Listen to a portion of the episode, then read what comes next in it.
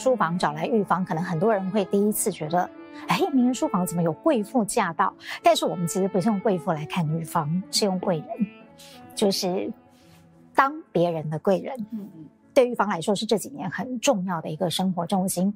然后我们会在很多的公益活动看到你的身影。当初是有一个什么样特别的机缘，还是什么样的人带你去做公益吗？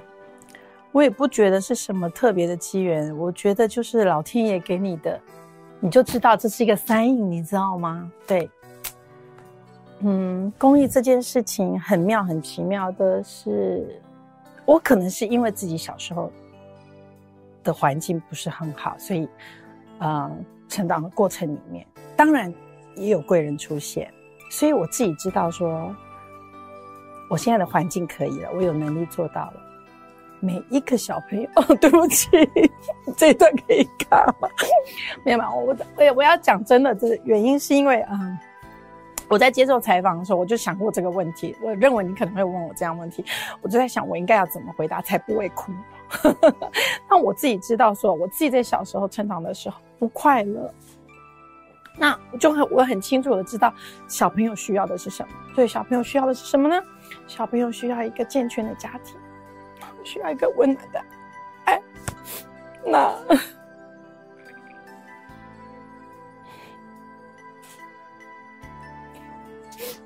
我觉得我要先给你一个拥抱。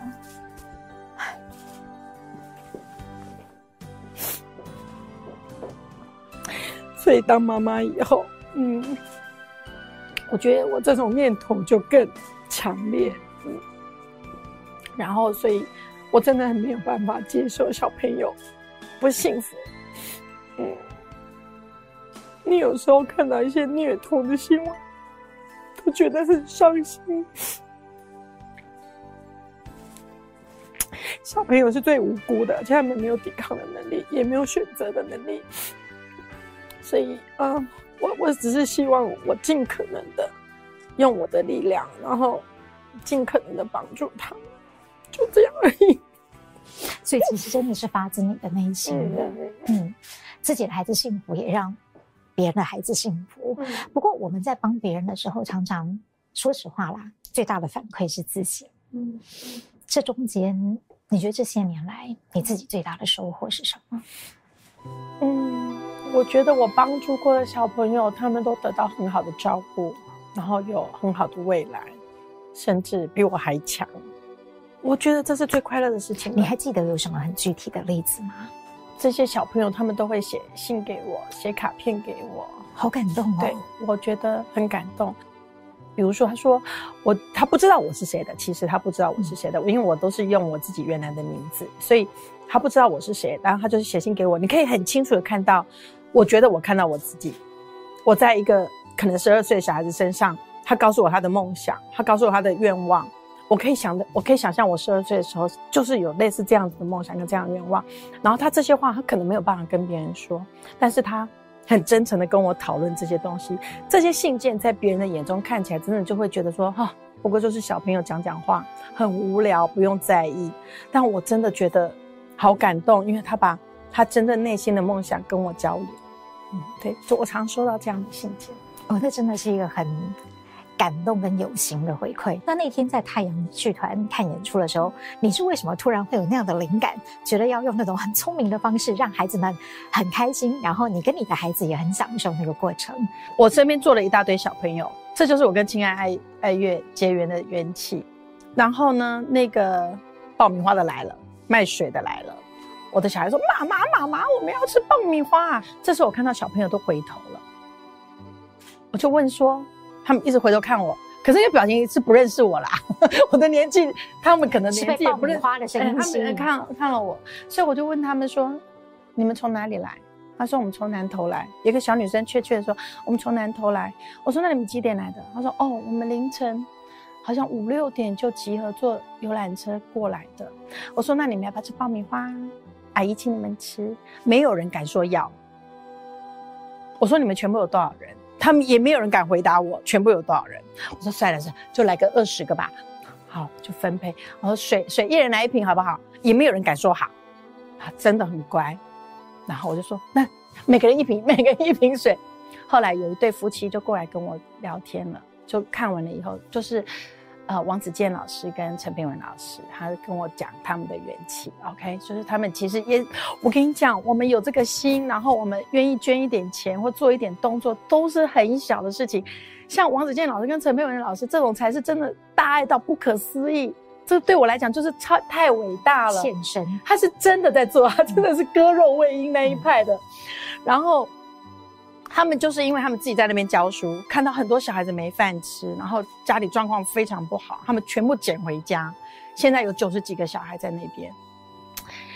啊，我真的觉得这些老师真的太伟大了，他们是真的付出他们全部的去去做这件事情，所以我就这些年来一直在跟他们有很密切的互动。嗯嗯嗯。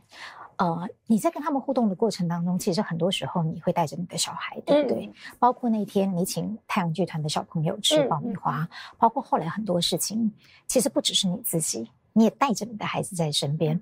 你觉得对你的孩子这些机会教育，给他们最大的启发跟成长是什么？你自己感受到的？我很担心我的小孩子看不懂，不惜福，不知不知感恩，所以我我就一直让他们。跟着我们，带着跟着我跟我先生，然后去做这些公益活动。所以我的小孩子很小就有慈悲心，而且我觉得父母念书都是在其次，常养小孩的慈悲心是很重要的一件事情。那嗯，我甚至还让我的小孩子在寒假的时候跟着亲爱爱乐从南投埔里走了两个礼拜到垦丁。然后我去接他们，然后你知道有多有趣吗？就是男生要帮他准备丝袜跟卫生棉，为什么？因为他们每天徒步走路会摩擦生火，所以要穿丝袜。OK，脚底也会磨破皮，所以他们后来发现，如果贴一个卫生棉在那里，可以吸汗，可以减少摩擦。原来有这种妙用。对，有这种妙用，我在后来才知道，哦，我也是学到很棒的。但我觉得这是一个对我的儿子来讲是一个很棒的启发。然后他们走着走着累了，鞋子脱下来就当枕头，就躺在路边的水泥地上。所以两个礼拜以后我去接他，我问他说：“你有什么感想？”他说：“妈妈，你知道吗？南部都没有生意。我们家是做生意的，他知道生意需要的是客人。”我说：“你有发现吗？”他说：“对，每一家店都开着，但是每一家店都没有生意。”我说对，我就跟他解释了台湾目前的经济的状况是什么，我还趁机就机会教育了一下，然后他还跟我讲说：“妈妈，你知道台湾的土地上最多的是什么吗？”我说：“是蟑螂吗？不是，老鼠吗？不是。”我说：“那是什么？”他说：“是烟蒂。”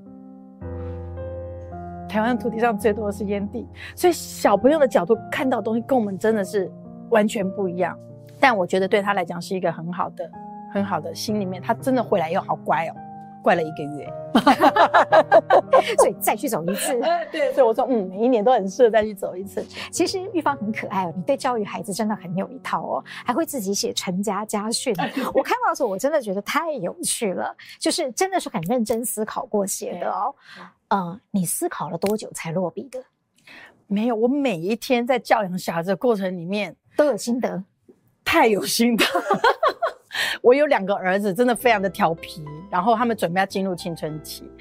青春期以后，他就不见得会听父母的话了，听也听不进去了，吸收不了了。所以一定要在小学阶段以前，你有没有还很害怕父母的权威的时候，赶快给他们这些教育。我觉得这个时候时间点是对。那你这个家训写下来之后啊，包括先生还有小孩，第一时间的反应是什么？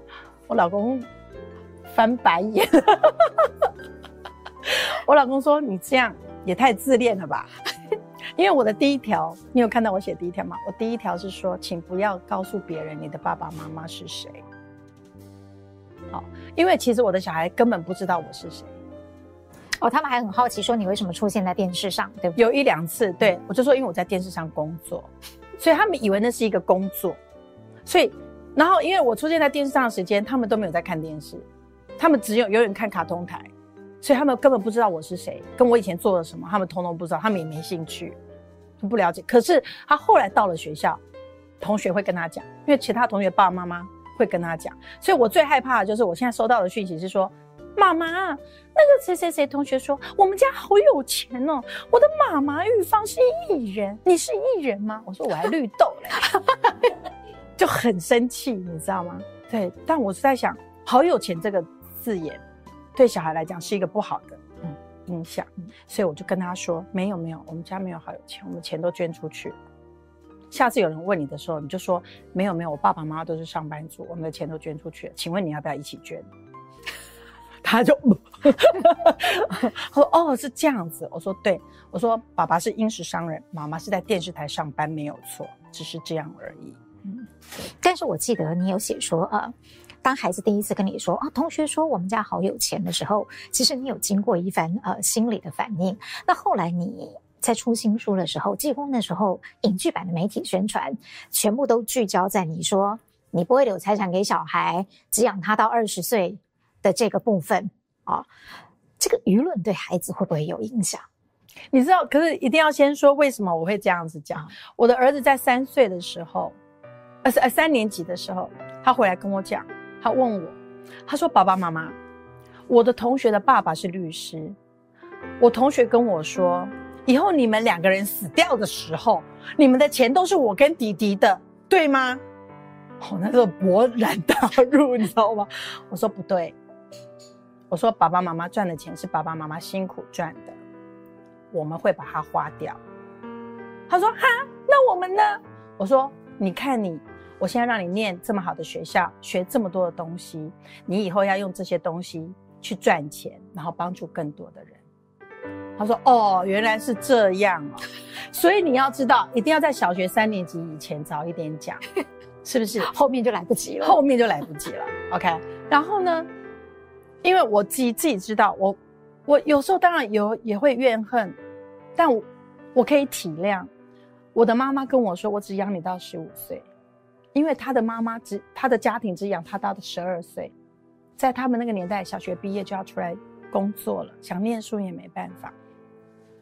到了我的年代的时候，我的父母的能力只能养我到十五岁，因为我们家有五个小孩，我是排行第二个，他后我后面还有弟弟妹妹要念书，我当然很怨，我觉得我自己成绩不错，我也有兴趣在。”这件事情上面努力，但我的家庭没有办法栽培我跟支持我，那我也是自己靠自己努力半工半读读上来的。虽然我内心里面，但我其实后来也是可以体谅我母亲是真的非常的辛苦跟为难，也是她的非常的不容易。但我后来也想一想，也许这观念是对的，因为像我们这样的家庭。小孩子很容易被养成他是一个公子哥，或者他是个公主，对，所以他们将来面对他们的人生的时候，想法可能都会非常的狭隘。你会看到生活优渥的小孩，他们是自有自己的生活圈的，但我觉得太可惜了，生命太丰富太美妙了，不应该都在一个地方遇到同样的人、同样的事，太可惜了，生命太可惜了。所以我很早就跟他们说，没有哦，我养你到二十岁哦，差不多是你大学的时候哦。好，如果你们喜欢念书，请写计划表给我，我可以栽培你。可是如果你以后赚钱了，请你还给我，那是爸爸妈妈养老的钱。我说，因为爸爸妈妈其他的钱要捐给其他的小朋友，要让他们也像你们一样这么幸福，他们可以接受，他们可以接受，他们这么小，他们就就。你不用管他接不接受，就是要接受，就是要接受。小时候就要有这种概念，那将来怎么处理，这是我的事情，对不对？但是你们就要知道，你们要靠自己。然后你们现在学的东西一定要认真学。对，这个教育方式真的很有意思，就是啊、呃，我要给你的是好的教育，嗯，教你以后怎么钓鱼，那是你自己的本事。你对孩子的修身是呃放在第一位的。不过你跟你先生对于教育的看法，嗯，一直都一致吗？有没有不同调的时候？比如说你写了家训，他会翻白眼没？嗯，会，有时候会。对，哪些事情上他会跟你的看法不太一样？我老公跟我说：“妈妈，你没有发现你女儿最近胖了吗？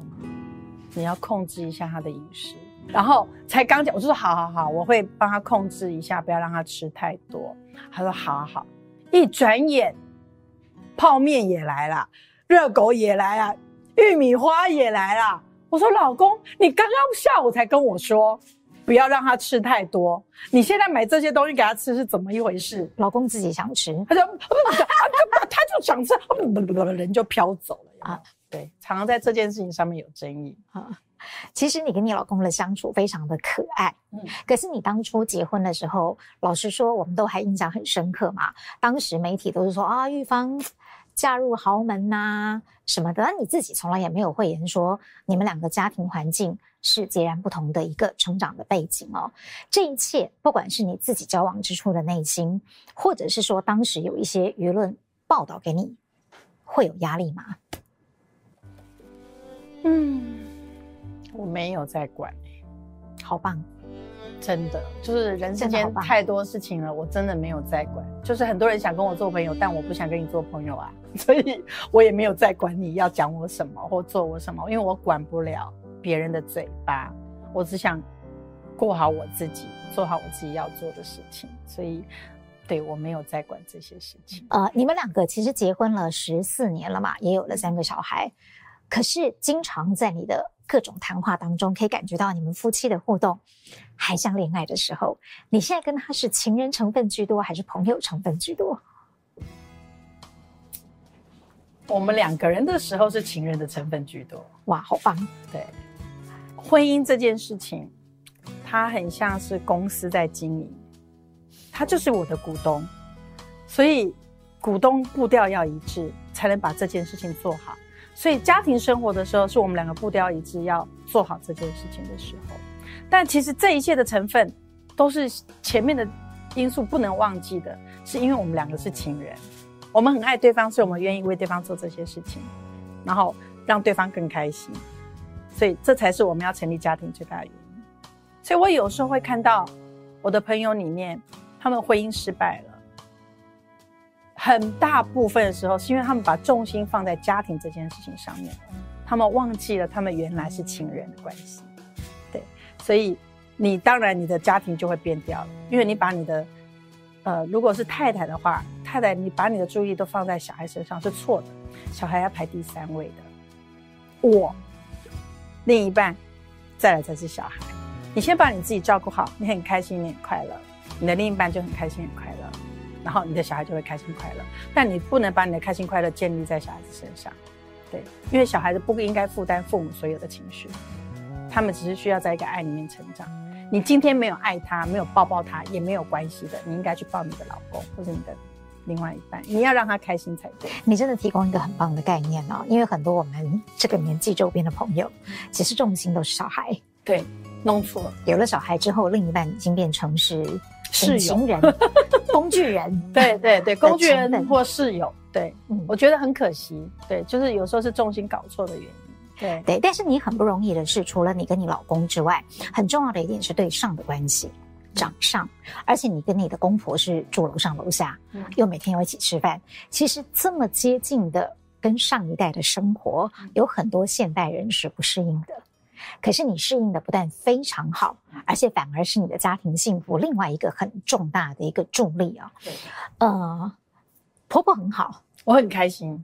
对，你也很好，你们婆媳之间的相处，甚至我觉得已经是现代社会的典范了。你能不能告诉我们？拆解一下你跟婆婆的人格特质好了，你们两个为什么不是亲母女，却可以相吸跟契合到这样的程度呢？首先，这个婆婆本身要非常的会做人。呃，如果我要先从我婆婆的家庭人人格特质来分析的话，你看他其实是长媳，后面的兄弟姐妹大概有个七八个，我公公是长子，啊、哦，三代都是。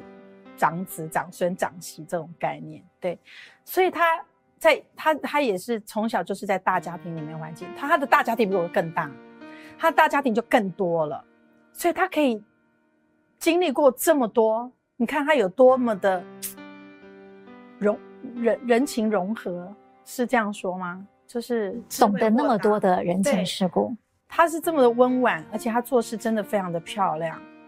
好，而且让他感受他的真心，这个很难得。我们人常常会有情绪，比如说你跟这个人不对盘，那就少聊两句吧，是不是这样？他不是这种人，他还是他常常跟我说，我们做人看人要看他的优点，他一定有缺点，对方一定有缺点，但你不用看，你就看他的优点。而且，什么叫善解人意？他所有的做法，你都把他解释成是善良的。我们很多人说啊，他那个人就是小气啦，啊，他就是怎么样，个性就是呃自私啦。其实不是，你要把他善解。他说哦，他这样子，他可能就是为家里人着想。这是很重要，所以我觉得善解是很重要的一件事情。我觉得我我婆婆身上就是，我公公婆婆身上就是有这个特质，他们对任何人的所有的行为都非常的善解，都是往正能量、正正的方向去解释的。我觉得台湾的长辈比较少用善解这个角度去看晚辈，他们常常是用挑剔的，就说他怎么没有回来做饭给我吃，他怎么没有把小孩子照顾好，小孩子怎么会生病？美其名好像是关心。啊、我在意你们，我爱你们，但事实上，听者的人不舒服。你们家的长辈真的是一个很啊，维、呃、持一个家庭和乐非常重要的一个灵魂人物。他们散播了很多啊、呃、善良的、体贴的气氛，对爱，在这个家里面。嗯，所以包括连子孙辈都可以感受到。啊、呃，有一段我曾经觉得非常非常感动的是啊。呃你在描写你母亲过世的时候很伤心，对，然后你婆婆就很，她并没有为你没有来吃饭，对，而觉得生气，嗯嗯嗯，反而他是去告诉你说，以后就把我当你的妈妈吧。对，我觉得这是我听过最感动的一句话。你完全没有预期他会怎么说，我没有预期他会怎么说。对，嗯，我我母亲走了，其实我跟我母亲之间有很多的爱恨纠葛，但女儿永远是爱妈妈的。所以我其实是那时候也是非常的伤心，对。但有一天我去吃饭的时候，那个我觉得我婆婆是真心的，她就走过来用非常怜惜的眼神看我，然后跟我说：“Maggie，你你不要再伤心了，那你以后就把我当成你的妈妈，因为妈妈自己没有女儿。”嗯，啊，我真的是大哭。我没有想到会有一个婆婆会这样跟媳妇说话。我觉得要再拥抱一次，你真的太，我太幸运了。对，你太幸运，哭点也很低。真的，我哭的太低了，真的很抱歉。不会，真情流露。你太会弄我。那是一个先苦后甘的人生。嗯，可以。嗯，我后来有时候我先生他遇到什么挫折的时候，我就会跟他说，你。或是我朋友，我都会跟他们说，我我觉得，啊、呃，每个人的人生一定都有经历过一段黑暗期，每个人的黑暗期都不一样。我就是早一点发生，以及久了一点，对。但每个人遇到的黑暗期都不同。我我在国中的时候，那是我真的很痛苦，很痛苦。我国中毕业就必须要靠自己，可是我没有任何的人脉，然后那时候的社会不像现在这么的资讯发达。我对这个社会是非常恐慌的，我都还记得我们几个同学有类似背景的同学聚在一起，我就写下一句话，我就说：黑暗有一天一定会过去，黎明即将到来。这就是我对我自己一直鼓励我自己一句很重要的话。嗯，但我相信这句话也非常适合送给所有的人。嗯，现在所有的幸福无可挑剔的美好，会让你对过去所谓的黑暗期。完全释怀了吗？嗯，对，我其实，我其实是透过写书的时候不得不去面对的。其实这句话就是：你不是忘记了，你只是不想想起来。对，对我来讲，这些黑暗期都一直在，我甚至于每天都会想起来。在跟公婆相处的时候，或是跟先生相处的时候，或是跟小孩相处的时候，我是我都会想到说，以前我在我原生家庭里面的角色，我跟我父母之间的对话，啊、我跟我兄弟见面之间的相处，我都会拿来做比较，然后我就会思考中间人生的意义，差别到底是什么？呃，写写这本书，我其实。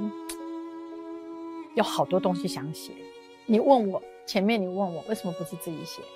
因为我如果是自己写的话，我会哭死了。我不知道，我没有，我可能会失去理智，我无法判断哪一些是可以给大众看的。那我出这本书，其实有跟我同样过人生经历的人，他们在看前面的时候，他们已经可以感受到文字下面没有表达出来的东西了，是故事太多了。但是我觉得我是一个活在当下的人，我今天可以安全的走到现在。其实中间想死的念头都有好几次了，但我觉得乐观的态度真的很重要。我相信我一定可以做到我想要做的，然后坚持到底。所以我现在是属于活在当下的，这就是为什么我说你的资产不用留给小孩。小孩子如果比我厉害，钱留钱给他干嘛？小孩子如果不如我，你留给钱给他干嘛？败德而已。嗯，对。所以，我从我的人生，我交碰到的朋友，或是新闻故事，好了，我都可以都都有这种深深的体会。你的人生一定要自己去开创出来才有意义，不枉此生。嗯。这就是为什么我跟我的小孩说这么绝情的话，最重要的原因。是因为我想要让他们破釜沉舟，很小就知道什么事情都要靠自己。嗯，所以过去受了一些挫折，其实也是人生的养分，对不对？对，这很重要。大家都知道这句话，但是你要不要开出一朵漂亮的花，长成一棵大树？嗯，你会陪着小孩子一起读书吗？翻白眼有没有？为何呢？对，就是小时候都会讲床边故事啊，然后念书什么的。然后我自己很爱看书嘛。然后，不过我觉得现在小朋友真的功课压力都太太大了，他们没有多的时间可以去发展他们自己的真正想要过的时间跟兴兴趣。呃，现在我就是教小孩子写功课，然后他们在读书的时候，我一定也在旁边读书，或者是写书法。对，那呃，因为我小时候回家家里都没人。没有大人，所以我很坚持，就是除非非必要的应酬才去之外，其他时间我就是尽量可能晚上都在家里。我要让他们一放学回来就可以看到我，因为我在家里对他们来讲会起一个很重要、安定的的工作。他们心里面，所以他们其实从小如果一回家我还没有到家，他们电话就来了：“妈妈你在哪里？你什么时候回来？你去哪里了？”他们会有这种反应，我觉得很好。对，所以给小朋友心灵上的支持跟稳定，就是他放学回家家里有。这是我觉得你很厉害的地方哦。嗯、你很疼爱他们，嗯，可是不宠溺他们。你让他们很爱你，可是也适度的会怕你。对，听你的话一定要。嗯，所以我就说，那个爸爸最好不要管小孩。因为妈妈的手上有松紧带，嗯，妈妈知道什么时候该松，什么时候该紧。那爸爸就是没了，他想紧的时候他就紧了，他想松的时候就松了，情绪取向吗？对啊，你什么功课怎么还没写呢？你这我就开始？你知道爸爸以前不不不不不，因为他不是长时间跟小孩在一起嘛，他放学他下班有一天看得到小孩的时间也是有限的，所以他小孩子整个发展过程。我可能来不及跟他 update，你知道吗？对，所以我比较小，我比较知道小孩子的心情是什么。就算他们现在有喜欢的女生，我都说哇，很棒哎，是学霸吗？他说对，是学霸。我说哇塞，那你这个成绩不好，很丢脸哎，配得上人家吗？对呀、啊，就妈妈，然后就赶快去看书。我觉得很好，拿这个在青春期的时候有青春期的教法，拿这个他们喜欢的女生。拿来跟他们做对比，他们会很懂得上进。嗯，我就我对我们的下一代也会搞这一套。对呀、啊，很重要，还蛮有用的。对对，或者是呢，教他们要怎么样认真的培养自己的气质。对，所以要多读书。那你会帮他们开课外读物的书单吗？还是说会建议他们可以读些什么，对他们学习更有帮助？没有，但是我就是。呃，我我不让他们觉得每件事情都是应该的，那样会觉得好像是父母在逼他们，嗯、所以我会问他们说：“哎，今天我们要不要去成品？”“好啊，去啊。”他说：“我可以买几本书？”“嗯，两本就好。”“哈，两本太少了啦。”我说：“那三本不行啦。”哎，他们自己加价到五本。我说：“好，一个人五本。”但是如果你跟他讲说你今天要买五本，他们就会说干嘛买那么多本？你知道，你要知道小孩心态。你很厉害，你让他主动，对他主动要求。我说好，那可是你每你买的每一本书都我要看过，你不能给我买五本漫画书啊。但你可以买漫画书，但不能五本都买漫画书。所以他们买每一本都来问我，这个可以买吗？这个可以买吗？这个可以买吗？我都我就说啊，看完可以可以可以，他们就买。对，这我觉得这样很好。哎，你会陪着他们一起看吗？一起看啊，或跟他们讨论那个课外读物的内容？很多，因为我觉得现在学校很棒，有一点半半强迫式，就是你每个礼拜都要租一本书回家看。哦，是吗？然后要写读后心得报告。对，有一天我儿子就是租了，我跟你讲，我国中的时候最爱看的就是启军的书了。他的书真的对我有很多的启发。然后我我一看就说，哈、啊，妈妈小时候就是读这本书才能够活到现在的《桂花雨》。桂花雨，其实你不只是喜欢《桂花雨》嘛？你说那时候呃，图书馆里面齐军的书，你都会很兴奋的就跑去借来看。你是特别喜欢他的，因为他的笔触一直都是很温暖的，很温暖。对，还是说特别喜欢他所描写的那些啊、呃、大家族的童年忆往呢？呃，我后来有发现，我对于故事类特别有兴趣。对，或者是知识类特别有兴趣。我对中国文学是特别有兴趣的。我对，我认为我的几辈子以前都是中国的灵魂，所以我很喜欢去中国大陆旅游。对我老公来讲，真是痛苦至死。不要再排旅游了。对，他就他不是他，他觉得不用这么常常去中国大陆，有时候去欧洲，有时候去日本，有时候去澳洲。对，你不用。都安排去中国大陆，但我就是很说，三月份罗平有油菜花田，我们去看。然后老公就又翻白眼，不是才刚回来吗？就是，但我自己知道，我对中国文学特别的有兴趣，可能是，呃，嗯，我觉得我国中的时候念的符合女中，嗯、那时候的校长的的政策的影响我很大。比如说那时候我们一定要读唐诗三百首，读诗词，我到现在还是觉得。现在的教育应该要让小孩子多接触文言文或者是诗词，因为那是内心里面真的非常私人的一块世界。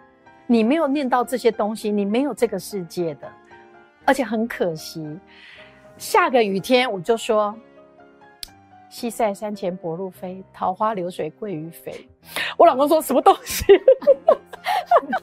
可是你知道我会吟诗。我觉得很美，就是它可以完全跟我们的环境生活都是符合的，所以我其实自己对于历史啊，或者是一些中国文学特别有兴趣。现在还会常看吗？现在还是常看。嗯，现在最舒服的状态下就是不用考试。嗯，我们念的书都是自己喜欢念的。那你最近呃比较偏好看哪些书啊？因为我在学书法嘛，然后我又又在学茶道。对不起，你们会觉得我很假掰吗？不会，因为等一下你就要表演。做错。但我自己真的很有兴趣，而且我很喜欢。嗯，对，所以我就看了很多这方面的历史啊，还有一些专业的知识。嗯，所以我现在看的当然就是很多于关于来一场活色生香的宋朝。对，我在看一些宋朝的书，就是非常好看，完全颠覆我以前对宋朝的。的一些想法，因为我们学茶的时候或者学书法的时候，我们常常会用到宋词，像这这种比较接近宋词的的东西，就对这种专业知识有比较多的领域。嗯，今天玉芳好像也带来了一些推荐书，对不对？嗯、要推荐给大家的。其实一开始你们说要叫我推荐的时候，我真的很不好意思，我因为我觉得一般人认知的我，不太相信我会看这种书，然后我就跟我你就是要颠覆，我就说，我跟我经纪人说。我放这些书名，他们会觉得我很 gay 掰吗？然后我经常说会，连他自己都不相信我在看这些书。但我真的很爱看跟中国文学有关系的，但我比较喜欢看一些知识性的东西，所以我很喜欢想要上一些节目，就是去回答问题。因为我觉得这些我会，因为我可能是以前念书的时候已经习惯找重点了，我都会假设说，如果是这一题的话，会怎么出题目，然后会有什么选项。所以我在看书的时候，我也有这种下意识，所以我很喜欢看这个这个词原来是这个意思。嗯、这一系列的书，对我我觉得对于呃喜欢中国文学的人来讲是很重要的。比如说我们现在形容很多的东西，现在是贬义，可是以前是褒奖，会会有很多上的落差。像里面的，好，康庄大道是条什么样的路？还有闭门羹，闭门羹真的，你看有两本书都以闭门羹来做。这个内容好，就原来就是以前有一个很有名的青楼女子，大很多人都要来看她，要来求见她，可是她很大牌，没有随便人要看的。那她如果不想看这个人，不想跟这个人见面怎么办？她会叫厨房做一个用鸭血、哦、用豆腐砍鸡有没有做成羹，然后请他吃，然后他就坐在那边等很久，哎，怎么都没来？啊，有这一碗啊，吃好了。从此以后这个就叫闭门羹了，因为他闭门不见你。对，所以这是闭门羹的由来，我觉得很有趣啊，真的很有趣，而且啊，大人小孩都很适合看。对，那我自己其实我个人觉得，嗯，生活在这个时代里面山西时代里面，宗教是很重要的一个信仰跟依托，每个人都需要有自己的宗教。那我的很多朋友都是基督徒，所以当他们问我的时候，我就说我是佛教徒。但我我后来突然间觉得满头问号。我对佛教好像不是真的那么了解，他们就问我说：“那你觉得佛教是什么？”所以我觉得我应该要对佛教有多一点了解。那这本书真的很好入门，我就很喜欢看类似这样子的工具书。我当我对某方面的知识渴求的时候，我就去寻找这方面的工具书。对，所以一次读懂佛教，这是国家图书馆出的非常好看的一本书，而且还有图解哈。对对对对，我们可以翻一下那一页。可以啊，它其实呢，它。好，随便讲一个界定会分别是指什么？嗯，那有时候我们都说我们是佛教徒，但我们不是真的很了解他的精神是什么。不过真的，一切都不重要。当你认为你是佛教徒的时候，你所言的、所言的话、所行的事情，一定都是不离这个中心思想的。嗯，那我也很爱看，我就我会被笑吗？我实在很速成哈。一本书读懂不会哦，因为也很厚重呢。这很厚重，这要看很久。对，所以我就，那我自己看书的时候很喜欢那个做一点笔记，重点。因为我觉得我下一次如果再看，我只要一翻，我就会突然间找到重点。对，所以我觉得也很好看。在讲那个清朝清朝兵符上面的“兵”是什么意思啊？你看我还写重点，你看。我可以亲眼作证，这些你真的有看，绝不是假的。上面都有自己的眉批啊，然后有被翻页了很多次的痕迹，然后有做有做有做重点的整理。但因为我现在在学茶，所以我开始对茶的文化，哇，真的是一个，我跟你讲，学茶学书法都是一条不归路，很可怕的。比如说你会讲究纸，讲究毛笔，讲究墨汁。讲究它的那个磨盘，就是一步一步的陷进去。对，一步一步陷进去。像学茶，我一开始是想要学会好好的喝茶。好，我我是我我我，因为因为我们店里面也是来了一个几个大陆的客人，然后他们在讲中台湾的茶多棒多棒，但我们插不出话，因为我在想说啊，我们台湾人都不懂，你你你怎么懂那么多？我觉得很汗颜，所以我特别去报名上了茶课。对台湾的茶就有更深一切了解，果然呢，就是一个不一条不归路。你学了茶之后，就有茶席，有茶点，有茶具，有花，有画。所以其实这个人生阶段有很多你喜欢的东西，都跟心灵还有精神层面是有关的。对，嗯，所以我刚刚说前面学的诗词，在国中三年的时候埋下了种子，就是很重要的一件事情。呃。这我所有的中心思想、灵魂都从那个时候发芽，这也是我支撑我我人生不走偏一个很重要的。后来我跟我先生在讨论教育这些事情的时候，我就发现，的确很多人现代人是太注重享受了，所以他们没有中心思想。我希望我的小孩子从小就要把持住这一点，不要随波逐流。书法也好，茶道也好，或者说像你自己很喜欢的阅读，甚至小时候非常喜欢的写作。嗯，尽管写作曾经给你的童年有一点点不愉快的经验，因为写太好，老师还怀疑说：“哎，你有看我的书？哎，我看的很认真。”真的，我跟你讲，都到现在还记得那个老师。是，你现在还会平常写写东西来锻炼自己的写作能力吗？因为事实上你是有底蕴，也有天分的。真的很少时间，想学的东西太多。最多就是在小孩子的联络簿上面写两句，老师他的功课忘了写。真的，我觉得现在写作这件事情，写得厉害的人太多了，我们光是欣赏别人就来不及了。真的，我不是一定要写作，嗯，还是很有谦卑的心。这跟书法跟茶道。经营在里面有没有关系？那对人以我们这些门外汉来讲，也许并不是那么懂哦。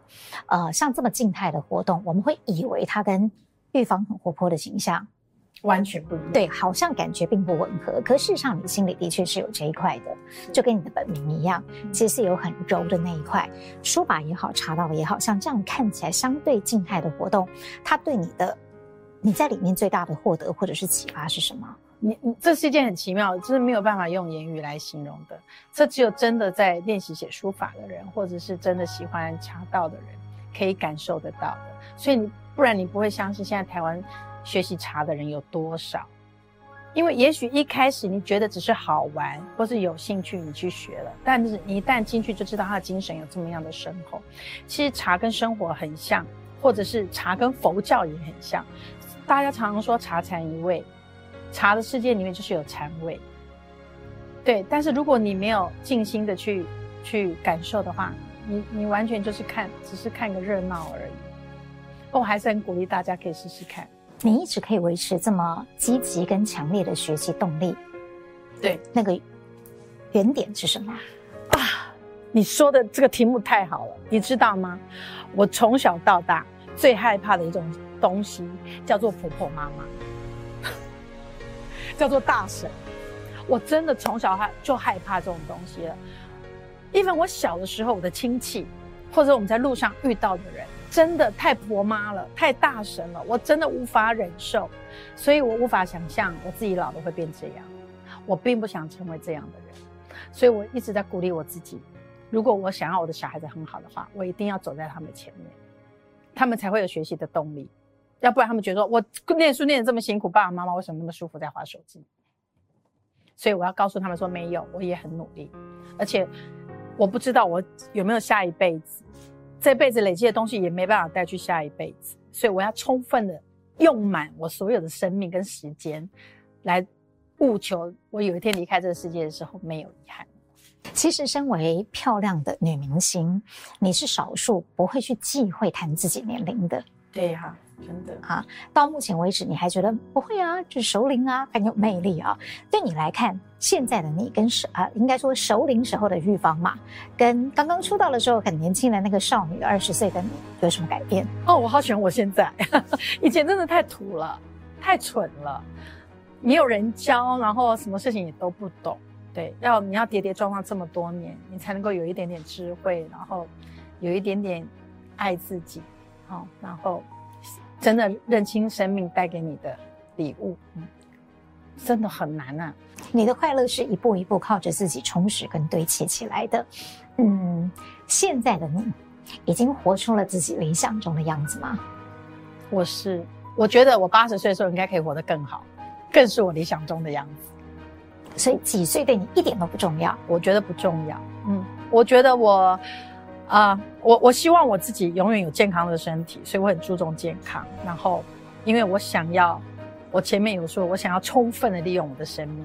我不知道哪一天要走，也许无常突然间就来了，或者是也许我可以活到七老八十，但我也不想活太老了。太老真的就是我也没有生活品质，我也不能做自己想做的事情，也很辛苦。对，所以我我务求在我头脑清晰，然后有学习能力的时候，尽量的去学习。把你的时间极大化，嗯，而且更有意义化。